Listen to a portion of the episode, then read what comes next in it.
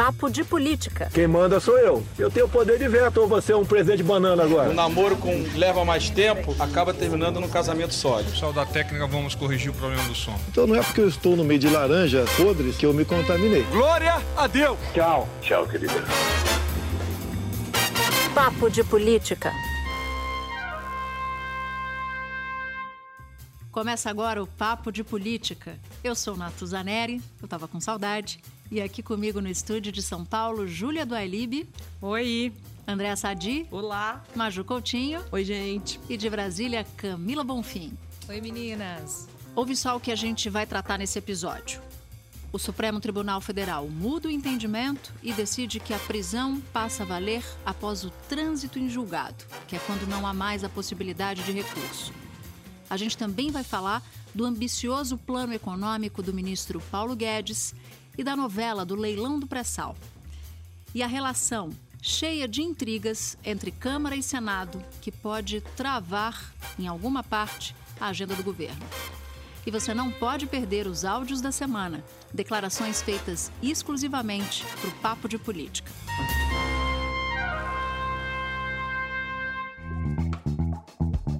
A saúde financeira dos municípios, dos estados e da União é um dos focos da reforma que o governo federal encaminhou ontem ao Senado, na forma de três propostas de emenda constitucional. O governo já começou as articulações políticas para tentar aprovar as medidas econômicas no Congresso. Por seis votos a cinco, o Supremo Tribunal Federal mudou o entendimento que a própria corte vinha adotando e passou a considerar que condenados só podem começar a cumprir a pena depois de esgotados todos os recursos. O trânsito em julgado. A notícia quente da semana foi a decisão do Supremo, por 6 a 5, de rever o entendimento que estava em vigor desde 2016. Até aqui, valia a possibilidade de prisão após uma condenação em segunda instância, Júlia. Passou a não poder mais. Trânsito e julgado, o que, que significa isso? Após se esgotarem todos os recursos. Exatamente, Natuza. A gente sabe que esse é, julgamento ele teve como pano de fundo uma discussão sobre Lava Jato, mas o que os ministros analisaram do ponto de vista técnico foi se valia o artigo 5 da Constituição, se o artigo 283 do Código de Processo Penal era válido de acordo com a presunção de inocência que é apontada pelo artigo 5 Foi isso que eles decidiram e, com base nesse entendimento, agora é, as pessoas que estão cumprindo pena a partir da decisão da segunda instância, que são os tribunais regionais federais ou os tribunais de justiça, podem pedir para ser soltas. Isso inclui é, a situação do ex-presidente Lula ex-presidente Lula. Júlia, você falou que o pano de fundo dessa discussão toda foi a Operação Lava Jato. Eu diria que os próximos passos e desdobramentos que a gente vai acompanhar dessa decisão jurídica do Supremo vai ser essa repercussão política envolvendo o personagem do ex-presidente. Bom, e quem estava em Brasília, está em Brasília, ouviu tudo, falou com todo mundo. Camila Bonfim, não dá para não te ouvir sobre esse julgamento tão importante. Agora, falando um pouquinho, é, pegando carona no que vocês estavam conversando aí, é, além dessa expectativa relacionada ao ex-presidente, também tem um esclarecimento que todo mundo pergunta, há políticos ali da Lava Jato que podem ser soltos, como Sérgio Cabral e Eduardo Cunha. Nesse caso, da segunda instância, muita gente não será solta como eles, porque também tem outros mandados de prisão, estão cumprindo preventiva, não estão só na questão da segunda instância. Mas eu queria acrescentar também que tanto os ministros quanto autoridades e estudiosos desse tema, eles falam muito sobre o lugar que o Brasil começa a ocupar em relação a outros países do mundo com essa mudança de entendimento. A gente tem aí dois países que são sempre citados, Estados Unidos e Canadá. Nos Estados Unidos, meninas, é, lá o que vigora é a primeira instância. Prendeu, já recorre na prisão. Pode ter fiança, mas são casos específicos. E no Canadá é bem, bem semelhante também. Sentença em primeiro grau já vai preso. E a fiança lá é ainda mais restrita. Ou seja, os requisitos são mais rígidos. Portanto, o que as autoridades e o clima aqui em Brasília é que o Brasil se distancia dessas referências e muda o entendimento que vai ter muitos reflexos criminais. Maju. Camila, você falou aí de Estados Unidos e Canadá, eu pego carona, vou para a Europa, né? Porque em alguns países europeus, como Inglaterra, Portugal e França, é comum que o condenado possa recorrer em liberdade e a pena vai ser cumprida lá só depois que todos os recursos se esgotem. Agora, um ponto importante aí é que em muitos países há menos instâncias para se recorrer, né? No Brasil, a gente comparando Brasil a Portugal e França, tem mais possibilidade de se recorrer da sentença. Só para a gente lembrar aqui, a porta de entrada do judiciário brasileiro é a primeira instância, né, onde a decisão é tomada por um juiz só, decisão monocrática, aí depois vem a segunda instância, que a gente pode dizer que é mais robusta, né, tribunal estadual, regionais federais, onde desembargadores analisam os recursos é, numa decisão colegiada. E aí depois vai para os tribunais superiores, que temos o STJ, e por fim o Supremo, né, como o nome diz, Supremo não julga qualquer caso, apenas os que podem ferir a aplicação, é, podem ferir a lei maior que é a Constituição brasileira. Acho que a pergunta que todo mundo faz agora, pegando também carona, para usar a expressão da Camila, carona com ela, Camila, é o entendimento do STF agora se ele vai ficar válido, né, André? A gente até comentava isso um Sim. pouco antes de começar a gravar. Porque tinha a Constituição de 88. A Constituição de 88 foi lá até 2009, valia a prisão após a condenação em segunda instância. 2009 a 2016, trânsito e julgado. 2016, eles analisam casos específicos, depois de maneira liminar o caso abstrato, depois no plenário virtual caso abstrato. Quer dizer, não se tinha feito a jurisprudência porque não tinha se analisado no caso abstrato o mérito, que foi o que eles fizeram agora. E aí, com base nisso, está resolvida a questão, é, matou, ficou definido, então é, por um longo período que vale o trânsito julgado? Não. A bola foi para o Congresso, né, André? Agora o Congresso vai querer alterar a Constituição. Inclusive o ministro Toffoli falou, é com vocês. É, e só para a gente lembrar aqui, para quem está ouvindo a gente, é o seguinte qual é a grande discussão dos parlamentares que defendem uma alteração na Constituição para evitar essa insegurança jurídica?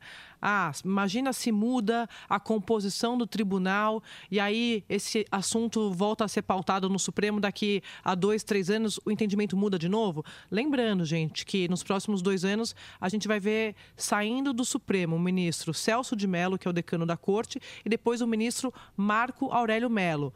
Quem faz a indicação de ministro do Supremo? O presidente da República. No caso, o presidente Bolsonaro tem essas duas vagas para preencher quando os ministros saírem. Pois bem, Júlia, Maju, Natuz e Camila. Muita mulher para chamar aqui nesse, nesse podcast.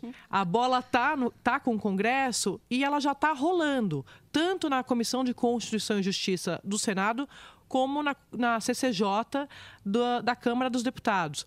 O deputado Felipe Franceschini, que é o presidente da CCJ da Câmara, me disse: olha, independentemente, Sadi, do resultado desse julgamento no Supremo, nós vamos pautar. A gente acha que não tem um embate, um choque com o Supremo, até por conta disso, porque o Supremo sabe que os poderes são independentes. E no Senado, a presidente da CCJ é a senadora Simone Tebet, que foi na mesma linha, falou: olha, a gente está conversando com os senadores, a gente acha que sim tem ambiente para esse para essa discussão aqui no Senado. Mas, gente, um bastidor que eu queria colocar, porque a, a senadora Simone gravou para a gente, mas queria trazer um bastidor de senadores com quem eu conversei para o podcast. Eles me dizem o seguinte: é o seguinte, não tem hoje, gente, ambiente para provar no Senado e na Câmara a proposta mantendo a condenação após a segunda instância.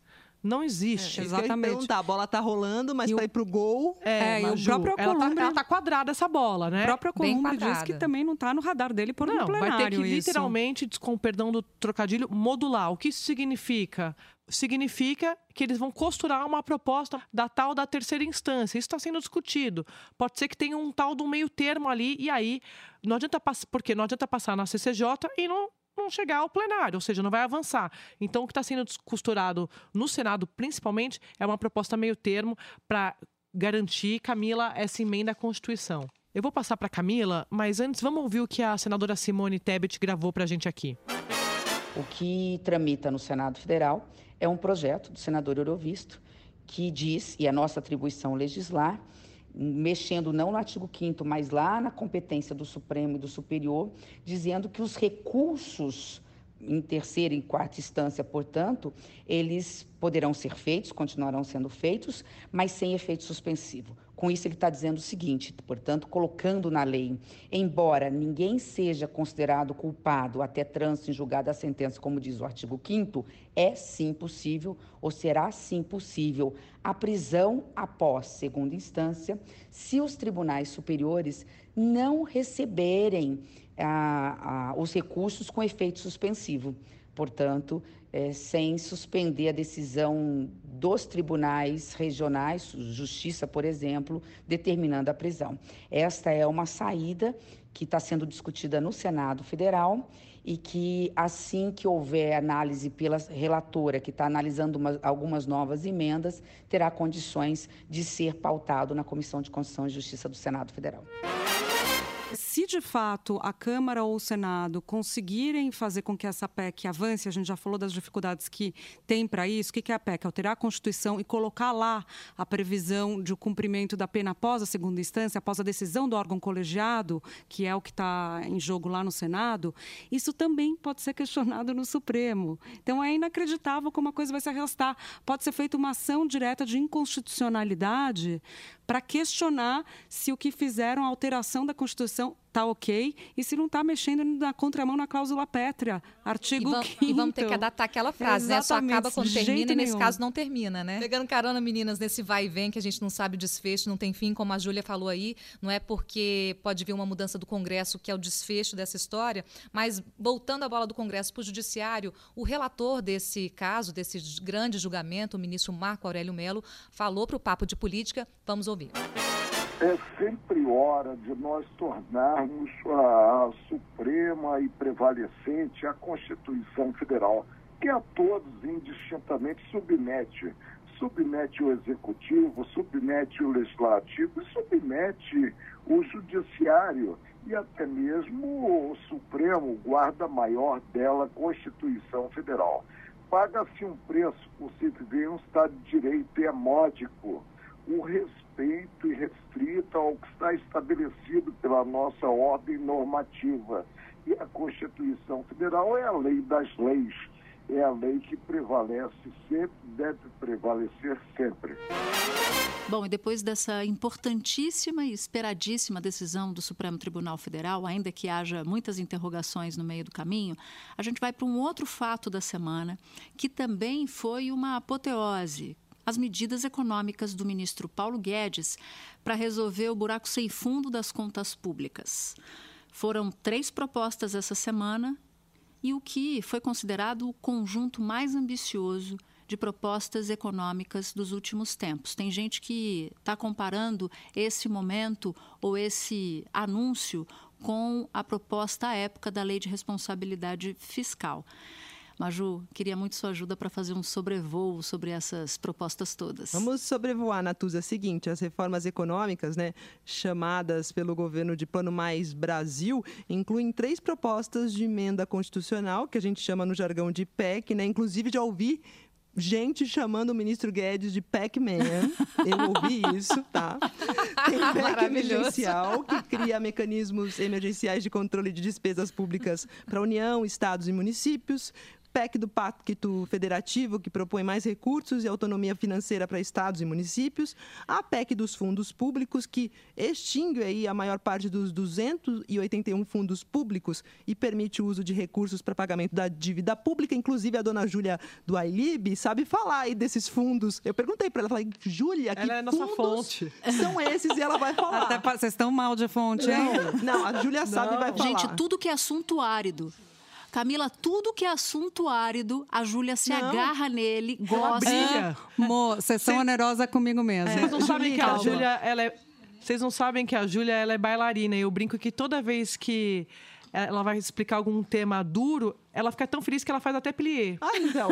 Ela vai fazer um plié já para falar desses fundos. E também eu jogo para a Júlia e para vocês a seguinte pergunta, as seguintes perguntas. Nessas reformas aí a gente sabe que são fundamentais para dar mais fôlego às contas públicas, só que elas são suficientes? Elas garantem que o governo saia do vermelho? Júlia, plié, fundos. Minha gente, bom, os fundos, é, tem um monte de dinheiro, Maju, que vai parar nos fundos e esse recurso chega lá porque é um dinheiro carimbadinho. Então, você cobra, ou, por exemplo, de uma empresa, das empresas de telecomunicações, que é o caso do FUST, que é o Fundo de Universalização do Sistema de Telecomunicações, que é chegar, conseguir investir lá nos lugares onde não são viáveis do ponto de vista econômico. Você cobra das empresas isso, coloca um dinheiro no fundo e está lá. Tem outros tipos de fundo, Fundo Nacional Penitenciário, que vem com dinheiro lá da Justiça, das multas cobradas pela Justiça.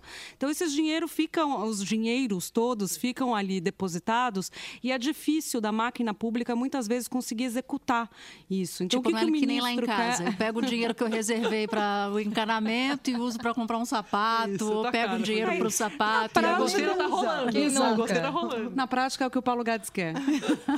É, eu vou pegar o bonde aí das universitárias para beber na fonte da sabedoria para saber o seguinte.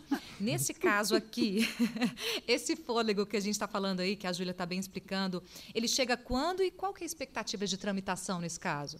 Bom, para esse ano, André também estava acompanhando bastante o, o assunto. Para esse ano, o que a equipe econômica queria era já a PEC dos gatilhos. O que, que é a PEC dos gatilhos, gente? A PEC dos gatilhos é permitir que você use medidas de ajuste fiscal se você não cumprir determinadas regras de ajuste. Então, você antecipa ali medidas que você teria que cumprir, já coloca antes, coloca o carro na frente dos bois, né? assim que se fala, para conseguir eh, cumprir as regras de ajuste. O governo queria que isso já valesse esse ano, já fosse aprovado esse ano, para valer em 2020. Agora é PEC.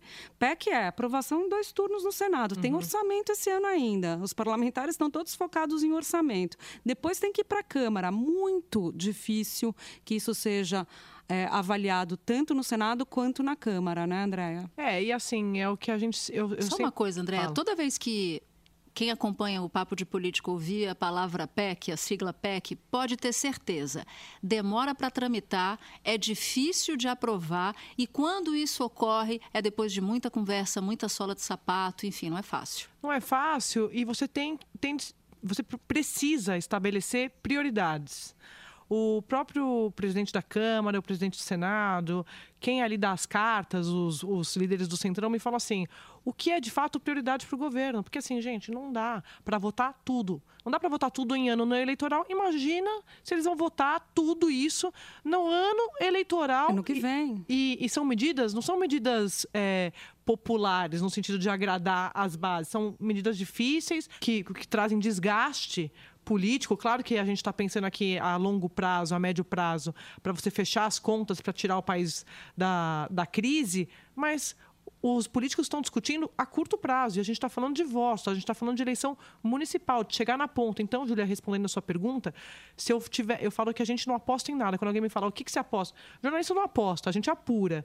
A minha apuração diz o seguinte: se for para aprovar alguma coisa no Congresso daqui para o ano que vem, eu diria que é a reforma administrativa e, a, e tocar a reforma tributária. E a- Só- o pacto federativo, porque interessa a eles. Então, a essa PEC, ela, né, ela vai andar naturalmente. 400 bilhões de reais em Isso. 15 anos para eles. Agora, é bom lembrar que a administrativa nem chegou, né? É. Você tem a, É comissão, verdade. a tributária, você tem uma proposta da Câmara, outra do Senado, forma uma comissão mista que vai ali é, analisar se chegar algo do governo, porque o governo já está falando que vai trabalhar com esses dois projetos. A administrativa não chegou também. E a Nem a administrativa tributária do governo. E- e é exatamente isso. E a administrativa ela reestrutura as carreiras todas O de Estado. que a gente que a fala, Maju né? genialmente definiu. E que, por que, que são importantes? Você estava me perguntando, Maju, por que, que são importantes essas reformas? No caso dessas PECs iniciais, deixando de lado então a administrativa e a tributária, porque não chegaram agora, elas estão focando ali no gasto obrigatório, porque o governo gasta muito. 96% do orçamento do governo é com gasto obrigatório, basicamente previdência e servidor. Se- Previdência a gente fez a reforma. Agora a questão do servidor. Então, você vai diminuindo o gasto obrigatório de modo que sobra uma margem no seu gasto que não é obrigatório, que é discricionário. O que que é esse gasto? É o gasto de investimento. Então, você tira um pouquinho daqui, de novo, o que a Natuza está falando ali dos cofres lá de casa. Você tira um dinheiro daqui, põe um dinheiro a colar e consegue investir mais e, dessa maneira, você consegue girar a roda da economia. Cria-se também um ambiente para as pessoas investirem. Os empresários, em tese, ficam mais seguros para aplicar o dinheiro, porque estão vendo que há uma, um cenário mais positivo. E nessa, Agora, nessa ideia de essa cenário. matemática no ambiente político, né? Pois é, a matemática é que é difícil na política, né? É, eu queria saltar para um outro assunto que tem tudo a ver com isso, é economia pura na veia, e a Júlia falou de investimento, que é a chamada cessão onerosa. Se esse é soa, se isso soa como um palavrão para você, também soa como um palavrão, ou já soou alguns meses atrás, para o ministro de Minas e Energia, que foi o responsável por tocar e tirar do papel essa operação. Vamos ouvir o ministro em um terceiro áudio da semana e depois a gente volta porque a Maju vai explicar o que, que é. a batata quente. Há 11 meses atrás, quando fui convidado para ser ministro de Minas e Energia pelo presidente Bolsonaro, não sabia o que era a sessão onerosa.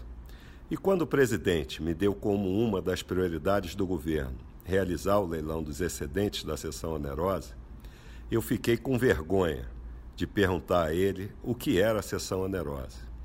Então, fui estudar o assunto para cumprir a missão. Ministro tinha dificuldade para entender, isso me deu um alívio, gente. me senti representado. Ele me representou. Total, total, super. Vamos lá, a sessão onerosa é o nome que foi dado a esse contrato de exploração né, do petróleo em área de pré-sal, que é considerado um tesouro, né, que fica no fundo do mar, lá na região da Bacia de Santos por lei, gente, todo o petróleo que existe no subsolo é da União. Aí, em 2010, o governo cedeu para a Petrobras o direito de produzir 5 bilhões de barris em áreas do chamado pré-sal. Só que descobriram que a área da Bacia de Santos tinha até o triplo desse volume de petróleo para ser explorado. E esse petróleo extra é que foi leiloado agora. Na primeira rodada, que foi quarta-feira, é, do leilão das quatro áreas oferecidas, duas foram arrematadas e duas não receberam propostas. E aqui a gente chega naquele momento clássico, expectativa versus realidade, né? A expectativa inicial era de arrecadar 106 bilhões de reais, aí no fim das contas, o leilão arrecadou quase 70 bilhões de reais. E aí a divisão total ficou assim: metade dos 69 bilhões vai para a Petrobras, 5 bilhões irão para os estados, outros 5 bilhões vão para os municípios e o governo federal vai ficar com 23 bilhões e pode aliviar aí o contingenciamento dos recursos do orçamento que estavam bloqueados. Eu passo para a Júlia que fala disso todo dia no Mas encontro. antes eu quero a palavra. Ah, então tá. Antes eu pela quero a ordem, palavra, pela, pela ordem. ordem. Ela é líder ou ela é presidente. E ela voltou de férias, ela tá impossível. É, gente, não... Não, gente, eu só pensei nisso. Toda vez que falava de sessão onerosa e que eu ouvi a declaração do ministro Bento Albuquerque, eu me lembrei, não tem trilha melhor do que Zeca Pagodinho. Quando fala em sessão onerosa, rapidamente me vem à cabeça. Você sabe o que é caviar? Nunca vi nem comi, só ouço falar. Isso, gente. Maravilhoso. Ela tá inspirada. É porque eu queria contar que ela tem uma outra trilha que ela ainda não encaixou no papo, que é caneta azul, mas essa é perfeita. Me aguarde. Bom, a equipe econômica, Maju, sempre trabalhou com 70 bilhões, porque tinha lá quatro campos. Os quatro campos somados, 106 bilhões. Bônus de assinatura, o que você tem que pagar só porque você ganhou o leilão. Como a Petrobras tinha o, dinheiro, o direito de preferência dela, ela exerceu esse direito de preferência, ela ficou com dois campos, a equipe econômica falou: opa, então é o campo de Búzios mais o campo de Itapu, 70 bilhões, 68 bilhões Búzios, um pouquinho mais ali Itapu, 70 bilhões. Então, com esse dinheiro a gente trabalha. Então, a equipe econômica para pensar em termos de abater a meta de déficit fiscal, 139 bilhões aprovados para esse ano, trabalhou sempre com 70. Ocorre que eram quatro campos, os quatro campos somados davam 106 bilhões. Então todo mundo Mas aí falava, tem um pulo havia do gado." expectativa do, dos 106 bilhões, o governo foi falando nisso e foi alimentando, de certa maneira, essa expectativa. Você pode estar se perguntando, mas por que que vocês estão falando de sessão onerosa? Legal, dá investimento, bota dinheiro na economia, a, a, a cadeia de, de exploração do emprego. petróleo acaba gerando emprego, direto e indireto. Mas a questão é que o dinheiro, esse dinheiro, esse, essa promessa de arrecadar 106 bilhões com essa operação, com esse leilão, foi uma espécie de cheque calção da política. O ministro Paulo Guedes disse o seguinte: olha, vocês passaram por um sufoco o Congresso de aprovar uma reforma difícil, que é a reforma da Previdência, mas eu vou fazer o tal do Pacto Federativo. A gente já falou aqui, mas acho que vale explicar. Mas, basicamente é a União que concentra muito dinheiro repassar mais esse dinheiro e dar mais liberdade para que estados e municípios gastem esses recursos públicos. Mas eu, Paulo Guedes, dizia o ministro, estou muito disposto, isso já desde o ano passado, a dividir mais essa riqueza com vocês, governadores e prefeitos. Quando o dinheiro que era para ser de 106, vira algo perto de 70 bi, os parlamentares disseram: opa, mas espera aí, o dinheiro não era outro, não era maior? A gente não ia ganhar mais. Teve gente que estava dizendo que estava gastando por conta já, governador, prefeito. E aí isso me lembra uma, um bastidor engraçado, curioso, que um parlamentar graúdo desses de desses de liderança, Sadi, disse o seguinte: olha, o ministro Paulo Guedes é feito vendedor de rede na praia. Ele chega com a rede e diz assim: ó, essa rede aqui, melhor rede que tem, custa 200 reais. E aí você fala, pô, você finge desinteresse, que é para ver se consegue baixar o preço. Quando você vai ver, o cara vai baixando o preço, baixando o preço, e o que era 200 reais cinco minutos atrás, você acaba levando a rede por 80. E aí eu perguntei para esse parlamentar, eu falei, bom, então o ministro Paulo Guedes é um excelente vendedor de rede, porque ele vendeu a rede da reforma da Previdência, está uhum. tá vendendo a rede das medidas econômicas. Mas ele conseguiu vender porque tinha gente que queria comprar, né? Exato. E, é, e no Congresso, né, principalmente. Claro. Agora, é isso que eu queria só para a gente fechar esse raciocínio. Por que, que as outras áreas é. não foram vendidas? Porque estava caro. Primeiro, o que você fixa ali do bônus de assinatura é com base no barril do petróleo tal. Acharam que estimaram muito alto esse preço. Depois, as empresas que ganhavam, Maju, além de pagar o bônus de assinatura, pá, entrei, ganhei o leilão, vou pagar, tinha que pagar um o lucro óleo, que é o que tira lá do subsolo. Quem fazia maior oferta de lucro óleo para a União levava, tinha que pagar isso também. E terceiro, outra coisa que tinha que pagar, não estava fácil a vida de quem ia competir. Tinha que pagar uma grana para a Petrobras, que quando estava dona dos campos, quando estava dona da área na sessão onerosa, antes da revisão do contrato, colocou dinheiro lá. Só que ninguém sabia quanto que a Petrobras ia cobrar das empresas que ganharam o leilão. Então era como você topar comprar um carro, um, comprar um imóvel sendo que você ia ter que pagar pela reforma depois que você não sabe de é, quanto é. Só volta aqui, o bônus era para quem? Júlia. O bônus é para a União. Tá. Aí a União divide, pega esse dinheiro, paga a Petrobras por, por ressarcir o contrato, faz a divisão com os estados e municípios, o que sobra para ela, um pouco mais de 23 bilhões, vai lá e abate da meta de déficit fiscal. Pegando carona aí na aula da nossa mestra do Balé da Economia, dos assuntos difíceis, é o seguinte: o governo, com tudo isso que a Júlia explicou aí, genialmente, ele está tendo que calçar a sandália da humildade e internamente ali na área mais técnica é, Minas Energia, etc., já estão reavaliando para 2020 as áreas, justamente essas áreas que não foram adquiridas, eles estão avaliando o seguinte, que eles têm que modificar, alterar em termos de parâmetros econômicos e também de modelagem dessas áreas, porque como a Júlia explicou bem aí, ficou muito difícil, né? Aliás, você dá um gancho, gente ama, Camila. Sandália da Humildade. Paulo Guedes de março deste ano e Paulo Guedes de agora. Em março deste ano, ele dava uma prensada, uma prensa Congresso no Congresso Nacional. Nacional, dizendo o seguinte: olha, se não quiserem votar a reforma da Previdência, eu, eu vou para casa. Ele deu várias declarações parecidas com essa. Só que agora. Paulo Guedes vestiu, como diz a Camila, as sandálias da humildade e mudou completamente de tom. Vocês acham que eu vou brigar para ficar aqui? Eu estou aqui para servir-los. Se ninguém quiser o serviço, vai ser um prazer é, ter tentado. O ministro da Fazenda que disser, ou da Economia que disser que tem algum ponto inegociável, ele não está preparado para o exercício numa democracia. Seria uma, uma arrogância tola dizer que tem algum ponto inegociável. Teve um outro fato essa semana, esse muito menos visível, porque não foi objeto de anúncios públicos, que é a relação entre Senado e Câmara. A gente já falou isso aqui algumas vezes.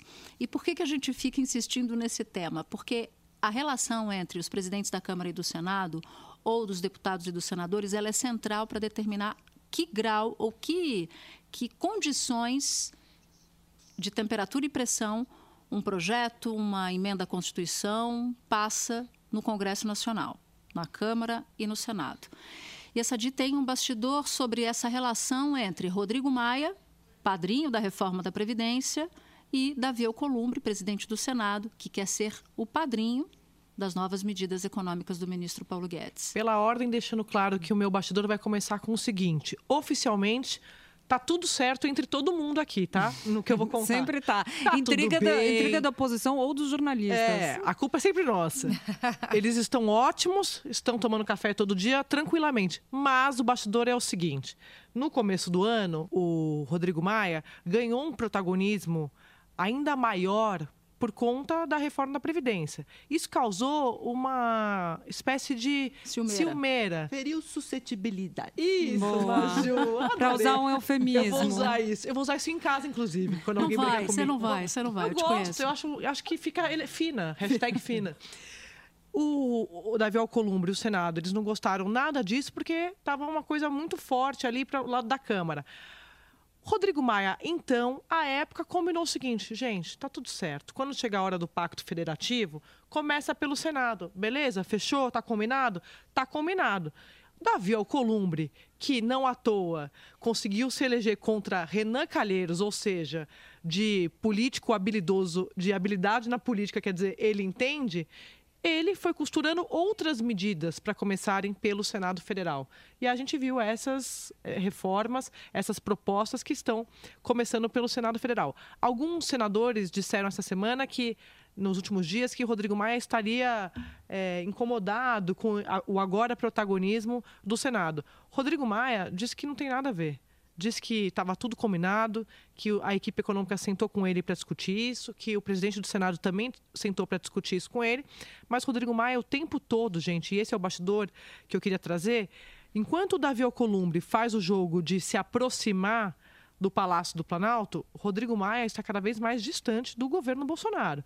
E ele faz questão não só mais de falar isso aos parlamentares, ele faz questão de falar isso em alto e bom tom alto e bom som, como ele fez nessas críticas que ele fez ao ministro general, general Heleno, que é um dos mais próximos assessores do presidente Bolsonaro, nesse episódio do, da declaração de Eduardo Bolsonaro envolvendo o AI-5. marcando posição e tem gente que vê e enxerga essa relação da seguinte forma, que lá atrás, sobretudo no primeiro semestre, Davi Alcolumbre parecia mais dependente politicamente de Rodrigo Maia e que agora ele teria transferido essa dependência para Fernando Bezerra Coelho, que é líder do governo.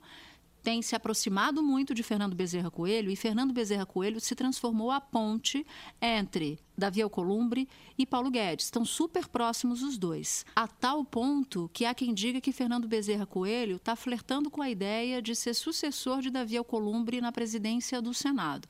Como é que está esse xadrez todo? Davi Alcolumbre gostaria, acalenta o sonho, Maju, de se candidatar à reeleição. Só que o regimento interno não permite, porque muda a legislatura. Legislatura são quatro anos, né? acompanhando o mandato presidencial, por exemplo. No meio dessa legislatura, numa mesma legislatura, você não pode se candidatar à reeleição sendo presidente da Câmara ou do Senado. Para fazer isso, precisa mudar a regra do jogo. E aí tem muita gente que diz que não tem voto porque o Centrão quer assumir a presidência da Câmara quando o mandato de Rodrigo Maia e Davi Alcolumbre acabar.